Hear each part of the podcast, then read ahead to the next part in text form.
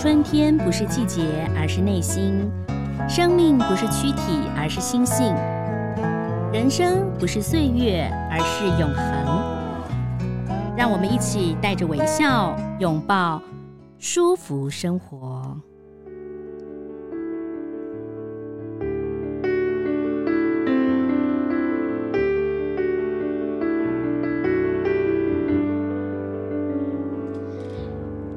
收听今天的舒服生活，我是赵婷。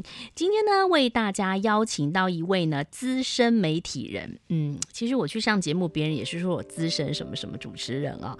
很高兴呢，这个邀请到作家刘玉佳。你好，赵婷好，还有听众朋友大家好。变成作家了，旅游作家。不敢不敢不敢。呃，我我宁可称称呼我是文字的工作者，因为我只出了两本书，要称为作家，我觉得。有点承受不起，嗯，文字工作者，但是以前都是做媒体嘛，哦，在电视台担担任新闻工作，新闻工作，然后到新媒体当总经理啊，呃，也制作了很多的很棒的电视节目。后来我之前我去搜寻你，我才发现说，哦，您自己以前也播报新闻。对，早期的时候在老三台的时期，我在台视播过新闻，然后后来去了华视，嗯，也主持过华视的晨间新闻，嗯嗯。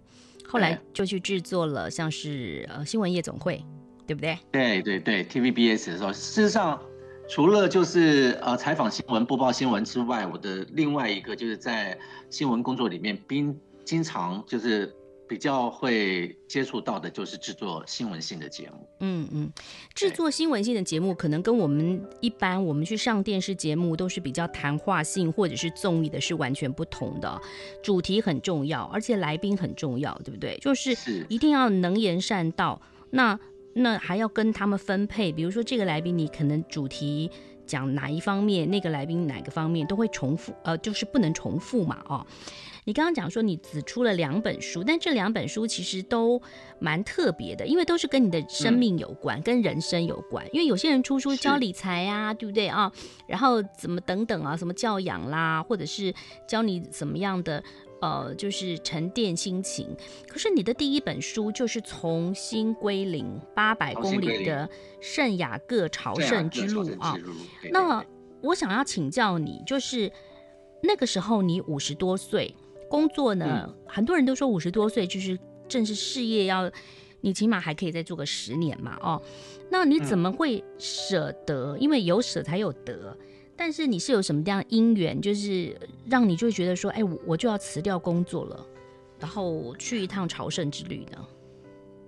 呃，这个因缘说起来其实很长啊，嗯，我先讲一下，就是说在工作方面，其实工作我已经工作了三十多年了，嗯。就是我五十多岁的时候，因为当考进台视的时候是二十出头嘛，二十三岁的时候考进台视的。嗯，那我去我去辞掉我的工作去走这一趟朝圣之路，那个时候已经是五十五岁了。嗯，五十五岁，那工作上面其实我最后的一个工作是一个新媒体的一个总经理。嗯，那新媒体这一方面呢，其实我觉得就是在台湾的发展上面，嗯。我觉得做内容方面我们没有问题，嗯，可是呢，你要去跟，就是在网络媒体里面，就是说你去做一个事业，你当然你还是希望就是说你至少至少你的营收能够打，就是打平你的那个支出嘛，对不对？对对。那我们做节目当然是要去请一些好手来做节目内容，可是因为呃，虽然就是说这几年就是。网络的广告已经纷纷的转向了，就是，啊，就是广告已经转向了网络了。可是呢，大部分都是你会看到的，其实大部分的广告收入都是去了比较大的，像入口网站啊，或者是社群媒体。嗯哼。那我们是一个很单纯、很单纯的，就是做内容的一个新媒体公司。嗯。那所以在这一方面。就是我在做的那三年里面，就看到就是有这种情况，包括一些其实过去我们看到就是做一些综艺节目出这个起家的这些制作人，他们也都很厉害，也都想要在新媒体的这个嗯这个领域里面能够做出一番成绩来。可是当你一碰到就是营收利润的时候，你就没有办法跟那些我刚刚讲的一些。大的入口网站啊，或者是社群媒体里面去比拼，因为大部分的广告的那个都流向他们那边。但是，但是如果当然您是以经营者的角度，因为你是总经理啊，可是你也许你还是可以在那个年五十几岁的时候换一个工作啊，或者是说呢去做别的事情，怎么会想说就是完全就是不做了？这个就是因为刚刚好就是那个机缘都整个就是在那个时间点上面出现了，嗯，就是我在。我五十五岁的那一年的时候，就是正好我看了一部那个德国的纪录片电影，嗯，就是我出去一下，就是讲这个朝圣之路。我出去一下，嗯，我出去一下，I'm off then 那那部电影，啊，它其实就是一个呃，原来也就是一个德国的一个 talk show 的主持人，嗯，他会因为一场大病呢，他的医生。告诉他说，他不能够再继续这样工作下去，他应该要放松自己，嗯，啊，去 relax 一下，然后再看看情况怎么样，是不是要再回到职场？嗯，那也他也是这样的一个因缘际会之下，本来他可能是应该要去马尔蒂夫去 relax 的，嗯，可是呢，他可能去到到书局里面看书的时候呢，他就看到了跟朝圣之路有关的一些书籍，嗯。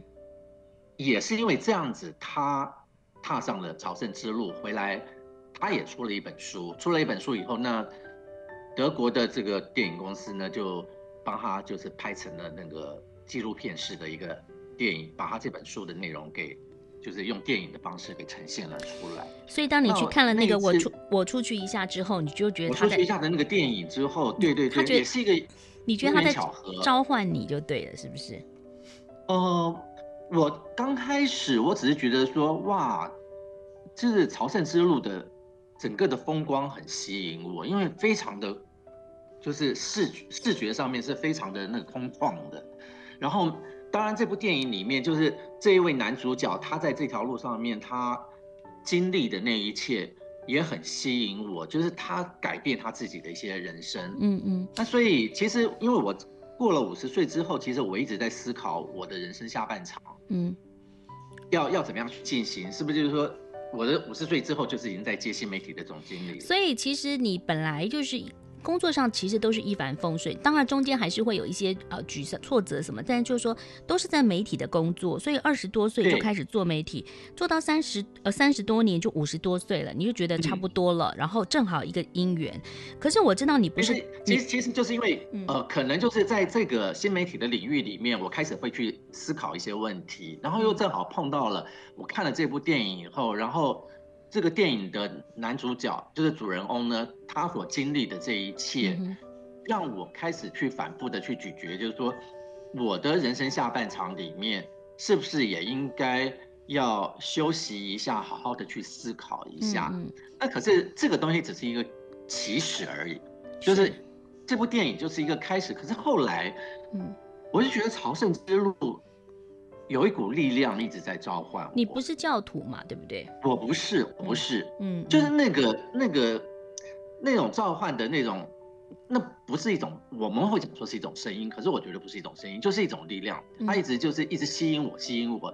然后后来我又陆陆续续去 Google 一些资料，跟朝圣之路有关的资料，然后又看了另外一部电影，嗯跟朝圣之路有关的，那是美国出的，就是 The Way。嗯，The Way 它就是它就翻译。中文就翻译成朝圣之路。嗯哼，那他是用一个父亲的角色去替儿子走上这条朝圣之路的一个故事，然后我觉得也非常非常吸引人。所以这两两个影像的东西，又加深了我想要去走的这个想法。我觉得就是时间到了，你知道为什么呢？就是就像我们在看广告是一样的，你你懂吗？就是说。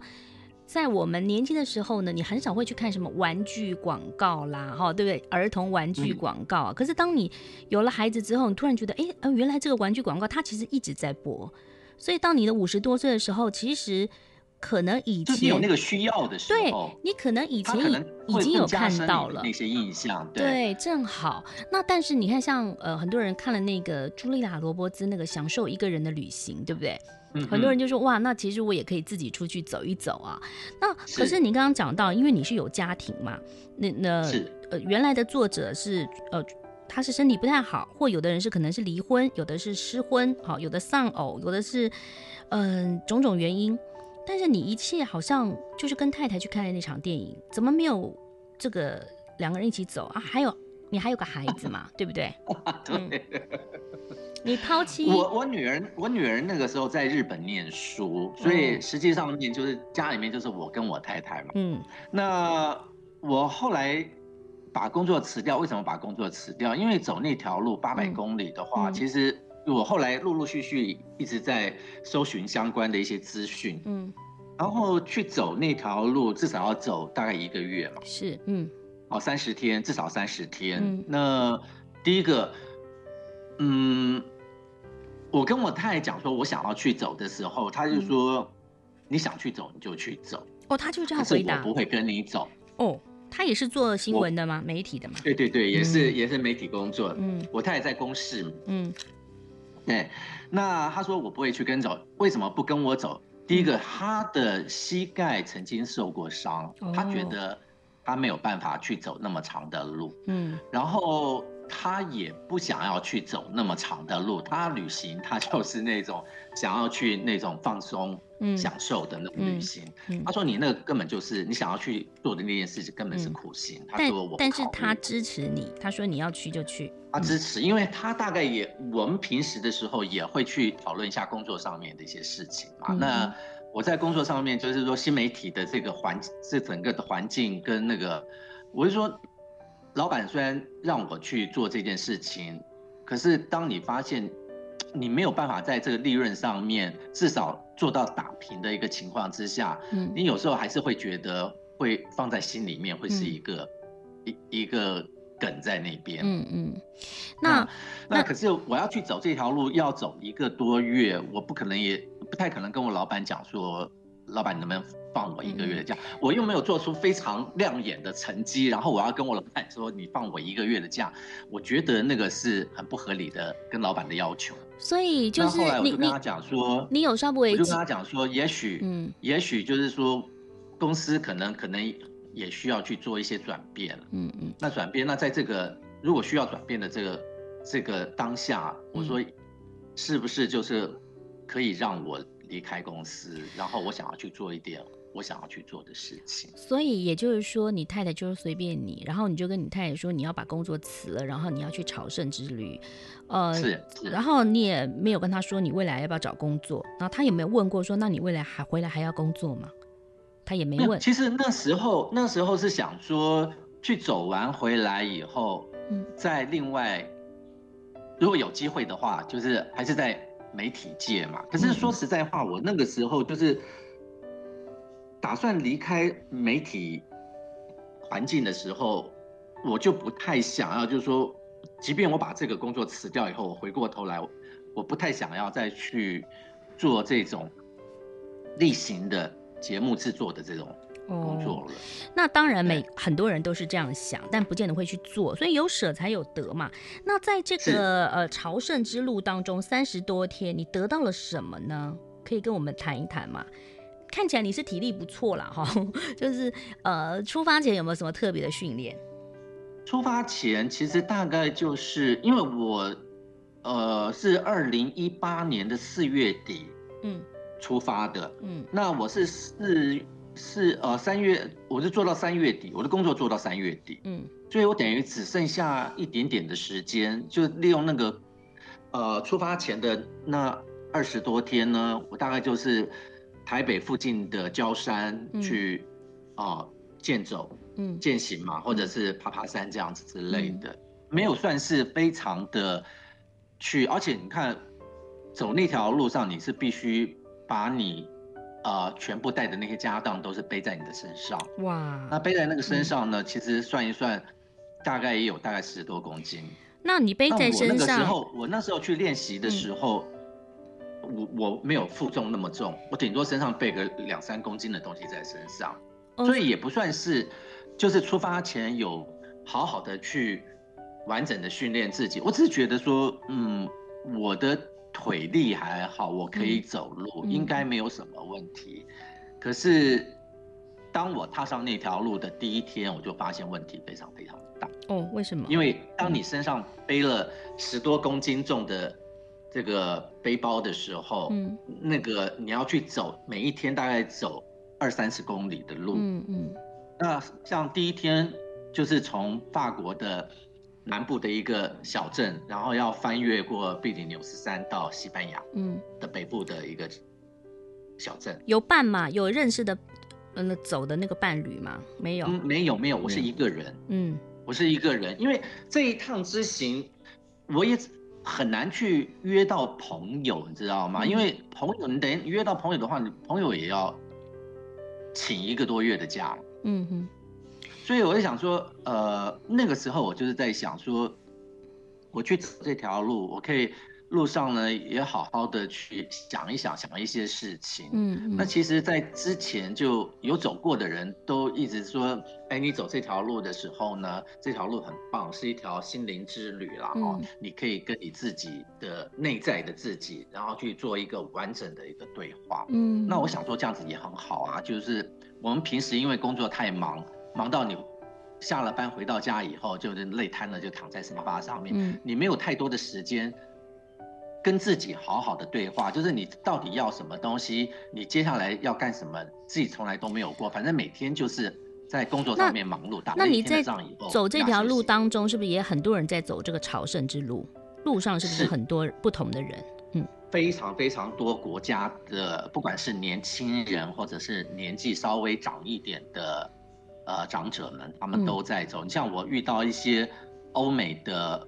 认识的一些朋友，路上认识的朋友，嗯，都大概我那一年走，我是五十五岁嘛，嗯，那我遇到很多大概六十五到七十岁的一些大哥大姐们也在那边走，因为他们也退休了，他们退休了以后，他们有更多的时间，嗯，去做他们自己想做的事情，嗯嗯，所以走那条路，嗯，不是说呃一定要年轻人才能够去走，其实我在那条路上面。还遇到了大概最小最少是遇到五岁的小朋友，哦跟着他的家人一起走，然后还有那个老老先生老太太一起走，对对，对对，我遇到年纪最大的是七十岁的一位老先生，嗯，对，对对。那你们这样走就是也没有规划嘛，就走，然后到了旅馆，呃，还是就是住在帐篷庇护所，那个叫庇护所，哦，就庇护所，因为因为我们。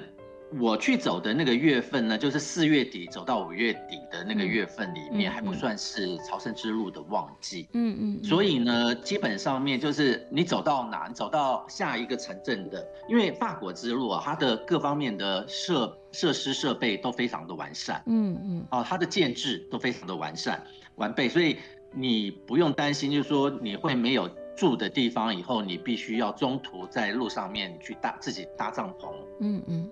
那其他的朝圣之路哦，因为西班牙朝圣之路有六条，其他的里面有几个就比较原始的，你可能就是必须自己还要带帐篷。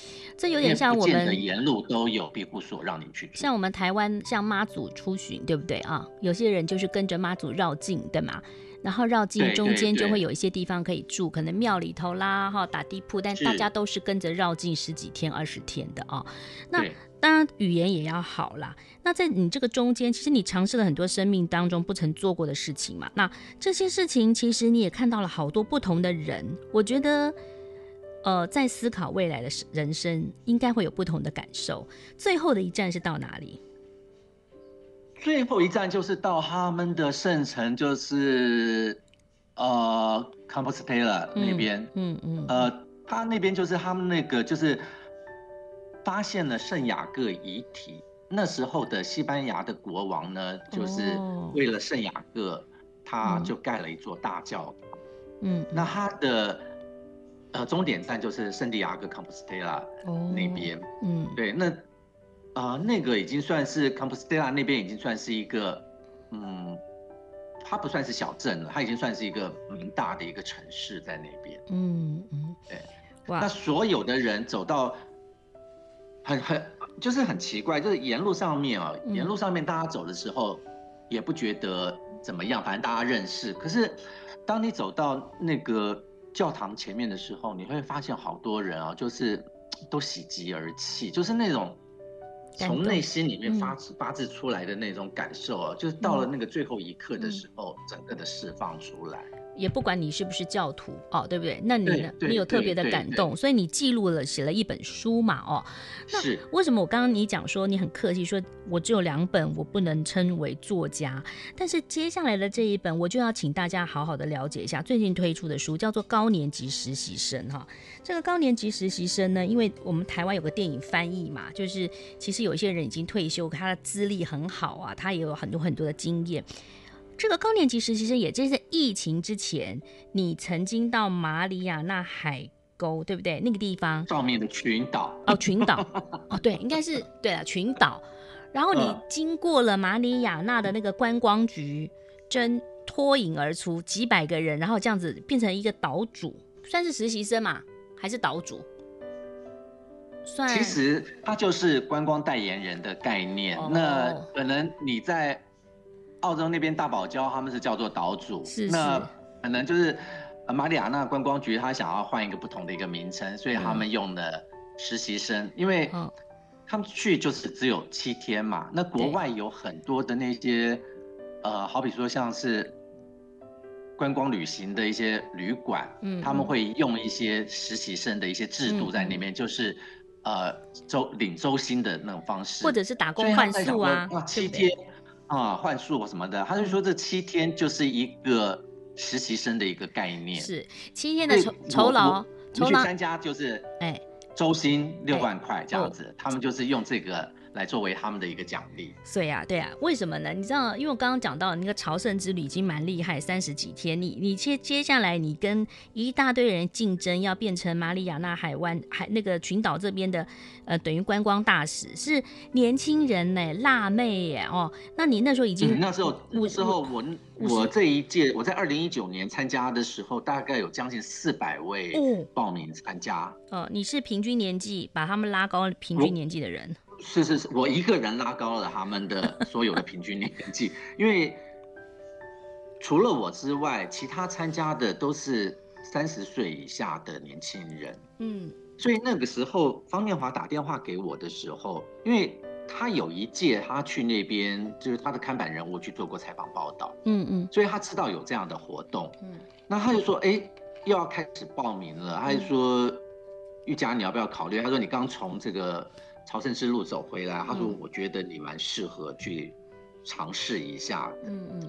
但是我我的印象里面，一开始他跟我讲这个这件事的时候，我的印象里面就是去参加这种活动的就是年轻人。对，因为又是你很少去看到一个就是年纪比较大的人。嗯然后会去参与这样的一个竞赛性的一个活动。对了，马里亚纳其实就大家比较熟知，像塞班岛这边啦，对不对啊？哦、塞班岛、天宁啊、呃，天宁岛跟罗塔岛，大家一般是没有听到。所以那个、嗯、那个活动在开始的时候，一开始我是稍微是有点犹豫的。嗯。啊，可是我后来想说，我走完朝这个朝圣之路，我不就是给自己设定一个目标，就是我每年要去做一件以前没有尝试过的事情。嗯。啊，那可是这个东西，你先姑且不论它的输赢好了。我后来想想，就是说它的过程是蛮有趣的。嗯，哦，你去竞逐的这个过程里面，因为它有三个关卡，那这个跟年轻人一起去比赛，你不曾有过这样的一个经验嘛？对而且搞得就像是在选美大赛一样，你知道有第一关、第二关、第三关，第三关呢还会有机智问答跟才艺表演。嗯嗯，所以。所以你过关斩将嘛，哈，就已反正就已经顺利当了岛主。欸、所以你你有没有觉得，就是说这跟你的个性有关？你从小是这样的个性吗？就是还是说突然到了中年，你就觉得我应该要做一些我以前没有做过的事情？嗯，哦，不是，我我我觉得我想要去做一些过去没有做过的事情，是在我五十五十多岁之后。嗯，五十多岁之后，我一直在思，开始慢慢的去去想一些问题。嗯。可是，一直真正去会去好好去思考这些问题，是在我走朝圣之路的那个路上面哦。我给我自己设下的一个点，因为回来之后，不见得就会再回到职场，也的确没有再回到职场。本来我觉得说我走完朝圣之路，就是一个半退休的状态，我可以去接一些工作或一些案子来做，因为我们做媒体的人其实也可以接案子来做。对，嗯。可是。回来之后也没有想象的那么容易，嗯，当我的这种就会变成你的职职务已经做到那么高的情况之下，你回来也不可能再会回到职场去接一个一般的一些工作。就算你想接一般的，也也人家也不太敢用嘛，别人不会找你。那所以别人不会找你。所以其实朝圣之路，所以就在这样的一个情况之下，嗯、我就在想说，那我既然能够文字的能力还不错，那我也可以就是改变。那、嗯、因为走朝圣之路回来以后，我的整个的人生就已经做了一个转换了。嗯。那我可以是不是换一种方式去继续我的人生？我是不是可以用行脚的方式去把我沿路所看到的东西都记录下来？嗯嗯。哦，所以我后来其实有点打算，就是可能我要去环游世界了。然后环游世界的过程当中，对，然后去写一些东西。可是就好死不死就碰到疫情嘛。嗯嗯。对，碰到疫情，然后整个就。搁置下来了。其实我在去参加讲到我的这个第二本书的参加的这个马里亚纳实实习生的这个甄选，嗯，的这个活动的时候，嗯、其实我已经开始在尝试小说的创作。哦，对，我已经开始在从事文字的工作了。然后，当小说创作也不像我们所想象，就你具备文字的能力，你就能够写一本小说，因为里面的起承转合，然后整个的结构方面。其实是非常的繁复的，所以我到正好我是碰到关卡的时候，我不晓得要怎么样去去把我前后的那个逻辑给连接起来的时候，当念华打了那个电话来，哦，所以你打了那通电话来，反正我就去参加了嘛，因为就想说，反正每年要去做一件不一样的事情，创创作小说是一件，可是在这一年同时有另外一件事情来找我的时候。我不会说，因为我要创作小说，所以我不要去做另外一件事情。欸、那，那我就说来了以后，我觉得是一个很好的一个，就是一个机会。那我就尝试。我请教你，玉佳，就是说你后来从这个朝圣之旅回来，然后再从那个塞班岛马里亚纳回来之后，你女女儿有没有说什么？然后太太有没有说什么？就是他们他们的嗯，他们当然就是给你支持嘛。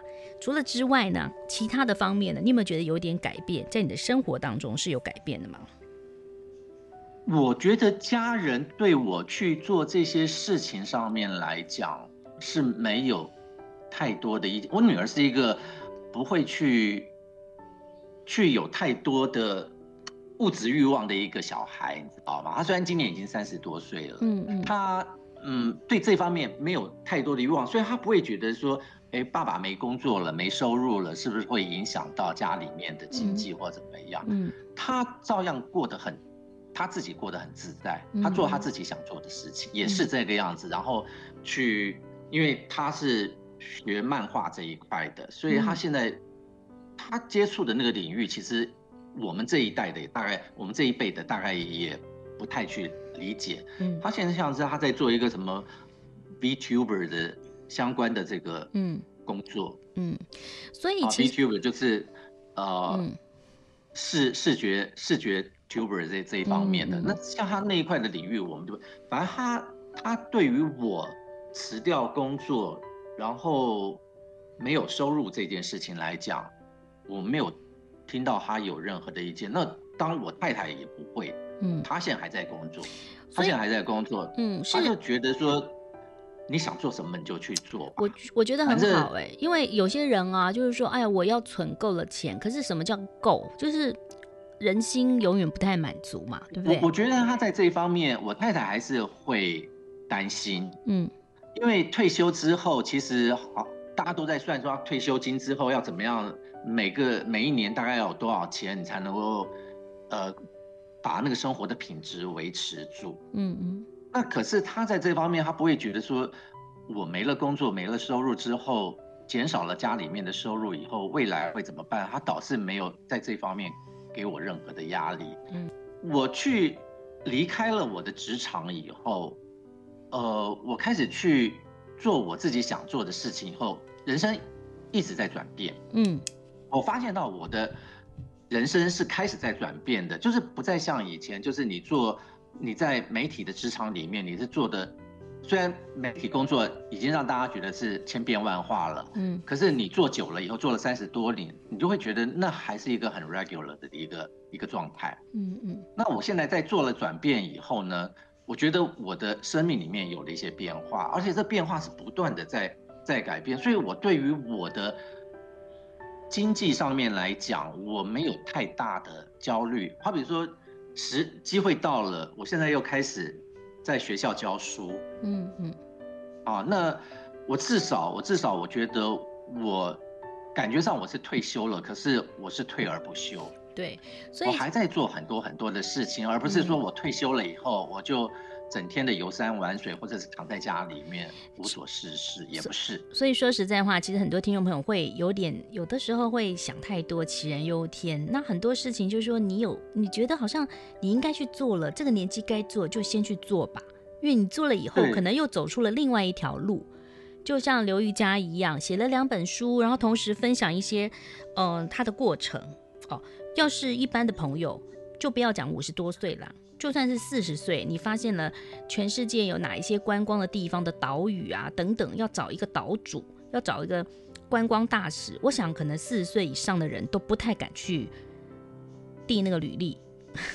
可是你做到，基本上我我要我我要讲一下啊，赵婷，我要讲一下，就是说不是鼓励年轻人他去辞职去做。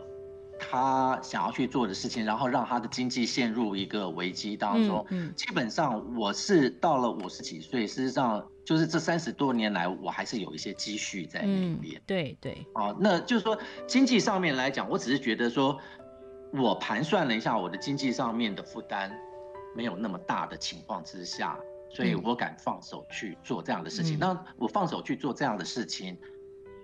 也必须要去获得家人的支持。是是，哦，如果家人觉得说，呃，家里面的经济不允许你这么做的话，嗯，我那个时候即便我想做，我也不会去做。不过说实话，就我其实还我还真的蛮鼓励大学毕业或的年轻人打工换宿，就是反正你一开始大学毕业，其实你也没什么负债嘛，你可能也还没结婚，没有什么，其实真的应该出国去走一走。很多台呃国外的朋友都是。高中毕业之后就出去旅行，旅行一阵子之后再回去念大学，我觉得也是。对，这个这个在欧美很多国家，他们有所谓的 gap year 的那个制度，嗯，就是他在高中毕业的时候，像我走朝圣之路的时候遇到两个丹麦来的年轻人嘛，嗯，他们就是高中毕业了以后，然后他们没有立刻的去念大学，嗯，哦，那我就问他为什么，他们就说，呃。我们有 gap year，就是我们高中毕业了以后，我们可以有一年的时间去思考。那这一年的时间呢，我可以去打工，我可以去旅行，我可以去做一些就是呃我想要去做的一些事情。之后，在这一年里面，我去想想，我到底我进入到大学，我到底要学什么东西？嗯，哦，那像我们高中毕业，其实对于学科大学的学科有很多都是，嗯，不是很理解的。然后你虽然从小都立志要去做什么做什么，可是你在不了解的情况之下，你就能只能按照这个填选的这个大学的这个顺序，然后去填选志愿，然后进去是不是你想念的，还未必。对对。那我像我现在我在我在世新教这些孩子，就是关于广电方面的一些课程。有有空的时候，我就会跟他们问我说：“当初你们去选填志愿，你们是对真的对广电很有兴趣吗？”嗯，他说不是呀，他说就是选填上了就来念了。嗯嗯，对，那我说那你们真的很有，都已经念了一两年了，真的很有兴趣吗？有的很有兴趣，有的没有兴趣。嗯，可是他就是必须要把它念完。嗯，他也没有想到要再去转转系或什么之类的。所以我觉得，所以我就觉得在国外，你如果有。就是我说那个思考的那个能力的那个训练很重要，就是那一年，就让他们能够去看一些看世界，好，或者是看他周遭的一些环境，嗯，然后让他理解了以后，然后再再让他去做他要大学要去选读什么样的一些科系。你像我走的走在路上碰到那丹麦的年轻人男孩子哦，嗯，他我们在走路的时候路上都会聊天嘛，他当然也会去了解我的一个。呃，成长的一些背景什么的，他知道我是媒体人以后，他就觉得说，嗯，这也是一个不错的一个，他将来可能要选读大学里面，就是念传媒这一块，嗯嗯，他觉得哎，好像也挺有趣的。对，所以其实我我觉得，不管是在年轻刚大学刚毕业，或者说高中毕业，或者说就像你一样五十多岁去做了很多的事情，第一个就是自己要先评估一下自己的状况哦，就是身体状况跟经济状况。但是呢，是如果评估的差不多的话，不要一直在想说我一定要存多少钱多少钱。那事实上，有的时候呃每个人的需求不同，有的人可能两万块就可以过一个月，有的人二十万都觉得不够哦。所以，呃，最重要就是倾听你自己心里头的声音。所以我想是没有错。欸，而且我觉得啊，很多事情，当你心动的时候，一定要马上行动。嗯，你心动之后，如果你隔个一两天，我跟你讲，那个行动力就会一直消退。相信应该很多朋友就是也跟你一样心动，可是只有你在行动，对不对？对，真的要马上行动。因为我当时我如果有任何的一些。犹豫的话，嗯，我相信这一趟路我走不下来，也走不出来，嗯，那当然也走完了这条路之后，我走出了另外一个自己。嗯，好，今天非常谢谢我们邀请到了这个我们资深的媒体人啊，刘玉佳，同时写了两本著作啊。我想，不管是这一次你看到了高年级的实习生马里亚纳的这个。海海沟哦，就是等于 海岛啦，跳岛啦，他已经跳了三个岛，或者是说在之前的朝圣之旅，应该是八八百公里的这个圣雅各好朝圣之旅，呃，都可以看得出里面呢，他整个的一个嗯历程，同时呢，可能也可以感受到他的热情啦，因为我真的觉得有的时候呢，要去出去走。跟体力也有很大的关系，像高年级实习生，你中间复选之后，你用本来就会一点点啦，然后你后来去四天学了潜水，嗯，因为你学了潜水，所以你到了塞班岛这附近，你才可以看到海底下这么美丽的风景啊！所以海底世界真的太美了，对，真的是太美了。人生不要怕尝试哈，其实就勇敢的去做。今天非常谢谢刘玉佳，谢谢玉佳，谢谢，谢谢赵婷，OK，拜拜。拜拜。